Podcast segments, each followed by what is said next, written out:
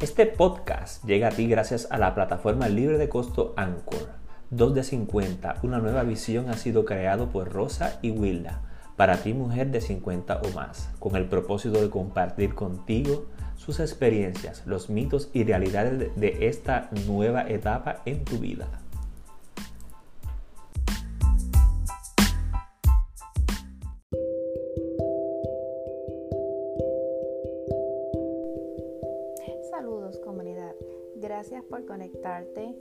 Con nosotras. Hoy estoy aquí luego de una semana en pausa, durante la cual estuve a punto en varias ocasiones de intentar grabar, pero no me sentía emocionalmente preparada para hacerlo. Como todos ustedes saben, Puerto Rico ha estado sintiendo miles de temblores desde el 28 de diciembre, siendo el mayor el día 7 de enero que ocurrió un terremoto de 6.4 en la escala Richter y que afectó varios municipios o pueblos del sur de la isla. Esto no había ocurrido desde hace eh, un siglo. El, terremoto más grande que hubo en Puerto Rico fue en el 1918 y lo que hace esto inusual es la frecuencia y la cantidad de sismos en un periodo corto de tiempo. Se han sentido miles o se han registrado miles de ellos, muchos de los cuales se sienten y otros a veces pasan desapercibidos. En algunos municipios se siente más fuerte que en otros. A pesar de que la isla de Puerto Rico tiene una extensión de 100 millas por 35, el resto de la isla se ha mantenido fuera de, de los daños, ya que estos se han concentrado en esta región del sur en el que comprende cinco pueblos o municipios. La situación actual ha sido de destrucción, causando un impacto emocional y físico en la gente, personas que han perdido hogares porque fueron destruidos o porque actualmente no están seguros para que puedan ser habitados. El 50% del las casas en el municipio de Huánica han sido declaradas inhabitables e irreparables. Quiere decir que lo más probable es que tengan que ser demolidas para hacerla, para fabricarlas de nuevo. Hay mucha gente cuyos hogares eh, perdieron que están durmiendo en campamentos improvisados en diferentes municipios de la isla. Están durmiendo en sus carros o en sus autos, aquellos cuyos hogares no fueron destruidos, pero viven en el área o en la región, porque temen dormir dentro de sus hogares con la incertidumbre de que en cualquier momento pueda ocurrir un temblor o un sismo. Ayer mismo, eh, durante el día, ah, yo sentí en la mañana, en la tarde y en la noche sentimos dos que fueron bien fuertes que toda la casa se movió. Así estamos nosotros viviendo con esta incertidumbre que ha causado mucha, mucho impacto emocional en las personas que están en las durmiendo fuera de sus casas en, en, casetas de campaña o en campamentos. Hay una histeria colectiva y, y hemos visto cómo también el pueblo, ¿verdad? La comunidad de Puerto Rico completa se ha desbordado en ayuda para estas personas. Se han movilizado agencias de diferentes eh, partes de Puerto Rico y también de los Estados Unidos también se está recibiendo ayuda.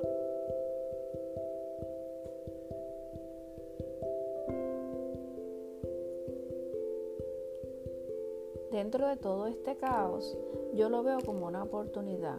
Una oportunidad cuando todos ven caos, muy pocos pueden ver lo que nadie ve. Esta es la observación que yo he hecho y la enseñanza que para mí ha tenido.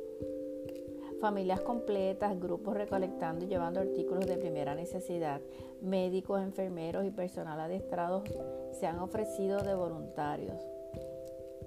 Es en esta oportunidad donde surgen los líderes, aquellos que tienen el deseo genuino de servir y la oportunidad de destapar lo que no es mediocre, o mejor dicho, lo que es mediocre y convertirlo en algo de excelencia.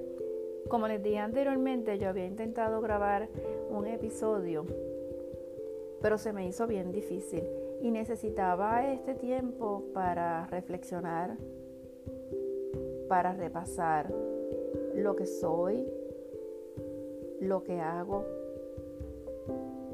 y cómo yo puedo servir a la comunidad, cómo yo puedo servir a Puerto Rico y cómo yo puedo servir al mundo.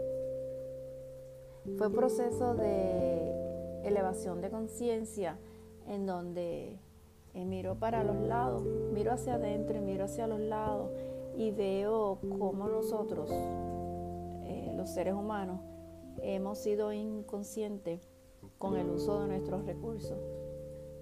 Y siento que el planeta nos está hablando y es como cuando nos enfermamos. El cuerpo nos dice que algo no está bien. Esto del calentamiento global, estas situaciones que están ocurriendo que no son esperadas como los fuegos en Australia, la erupción de varios volcanes, todo eso tiene un mensaje. Y yo necesitaba este tiempo para, para pensar quién soy y qué estoy haciendo. Así que aquí estamos de vuelta. Espero que este episodio les ayude a despertar un poquito eh, esa, esa conciencia, ¿verdad? Otra de las cosas que, viéndolo del lado positivo que esto nos trae, es que ahora Puerto Rico eh, va a tener que revisar los códigos de construcción para que toda vivienda o todo edificio que se ha construido tenga unos códigos rigurosos que lo hagan resistente porque no hay garantía de que no haya un terremoto que sea tan y tan y tan fuerte que destruya todo, pero por lo menos que sean resistentes a movimientos telúricos. Esto también me trajo la observación que lo vi en varias amistades cercanas a mí. Y no solo aplica esto de los terremotos o a cualquier desastre. Eh, lo he visto en situaciones en donde se manejan o donde hay en un núcleo familiar personas con discapacidades o personas ya de edad mayor que necesitan cuidados especiales. Que esas personas no quieren abandonar sus hogares o el lugar donde siempre vivieron porque se aferran a ello. Aún en este caso como en los terremotos, donde hay personas que están encamadas, cuyos hogares han sido destruidos, pero todavía ellos tienen, todavía ellos tienen su mente alerta para poder decidir lo que quieren hacer. Yo me pregunto en estos casos, los familiares cercanos hacen el sacrificio para quedarse con ellos y para acompañarlos, sabiendo que hay otras opciones, otras opciones donde estas personas pueden estar mejor. Si ya su hogar fue destruido, ya el hogar no se puede habitar, lo que tenían adentro no se puede salvar. Estas personas se mantienen aferradas y no se quieren ir de la de cerca de la casa o del lugar donde ellos nacieron o se criaron o se educaron. Amarrando entonces a estos familiares que están haciendo un sacrificio para quedarse con ellos y acompañarlos. Yo a veces me pregunto, ¿verdad? viéndolo desde otra perspectiva, si no es egoísta de estas personas el obligar a otros a que se sacrifiquen por ellos no poder reconocer o aceptar que pueden estar mejor y mejor cuidados en otro lugar. Y yo a veces me pregunto, ¿verdad? ¿Hasta dónde pueden estos familiares o hasta dónde deben estos familiares sentirse obligados a acompañar a estas personas mayores sacrificando su seguridad personal y su bienestar porque estas personas se aferran a quedarse allí. Si te ha pasado, me gustaría escuchar cómo lo han manejado. En mi caso me sucedió con mi mamá mayor de edad, que ya era paciente de Alzheimer y llegó un momento en donde ya yo, a pesar de que tenía ayuda con personas cuidándola, llegó el momento en que eh, me vi en la obligación de llevarla a un hogar de cuidado después de una rigurosa inspección y después de buscar e investigar en qué lugar ella pudiera estar mejor cuidada. Disculpen, mis pequeños perritos están haciendo de la suya hoy. Y con mucha pena tuve que tomar la decisión y hacerlo a pesar de que al principio ella no estaba muy contenta, pero con el tiempo eh, se adaptó y luego entonces le gustó el lugar.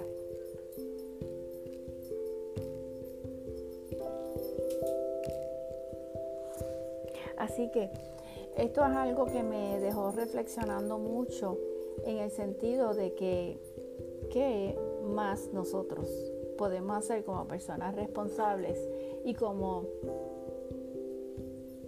familiares cercanos de una persona que tenga discapacidad o, que físicamente o mentalmente no esté eh, capacitado para poder tomar decisiones en cuanto a su bienestar y seguridad.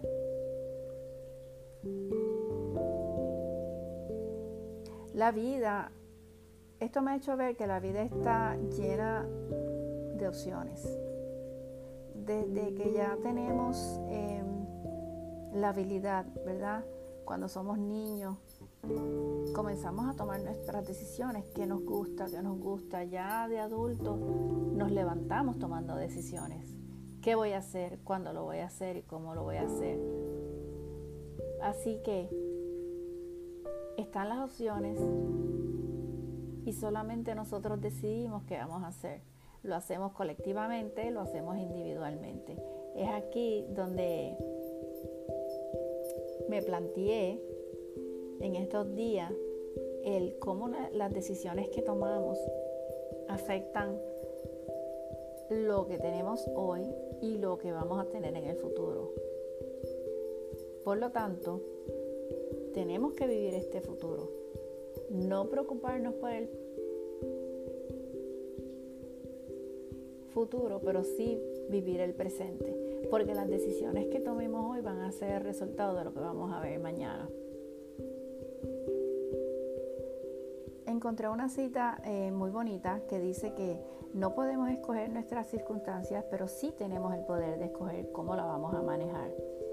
Quiero que sepas que hay alguien aquí cerca o lejos de ti que aunque no haya experimentado todas tus vivencias, te reconoce a ti mujer por lo que eres. Si te gustó este episodio, compártelo por favor o escríbeme en Vivo Más PR en Facebook o en Instagram. Buena vida a todos y hasta pronto.